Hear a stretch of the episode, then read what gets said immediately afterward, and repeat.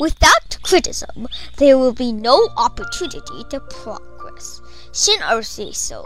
It is a good thing someone criticizes you. Zhao Xiaocui often complains that Xin Er ice cream is not bright colored, and it doesn't taste romantic, and it is not cold enough, and its shape is too dull with just one ball, and why there is no ice crystals in it.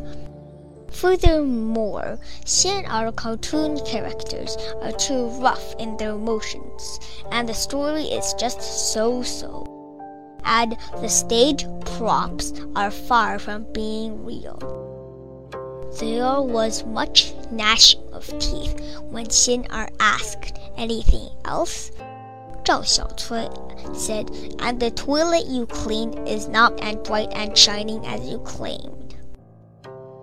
Xin Er tossed and turned that night. He could not sleep and his nose bled.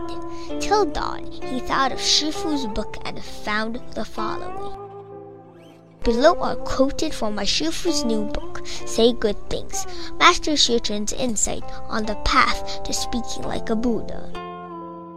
It is a good thing someone criticizes you, such that you will not become too conceited. Without criticism, there will be no opportunity to progress.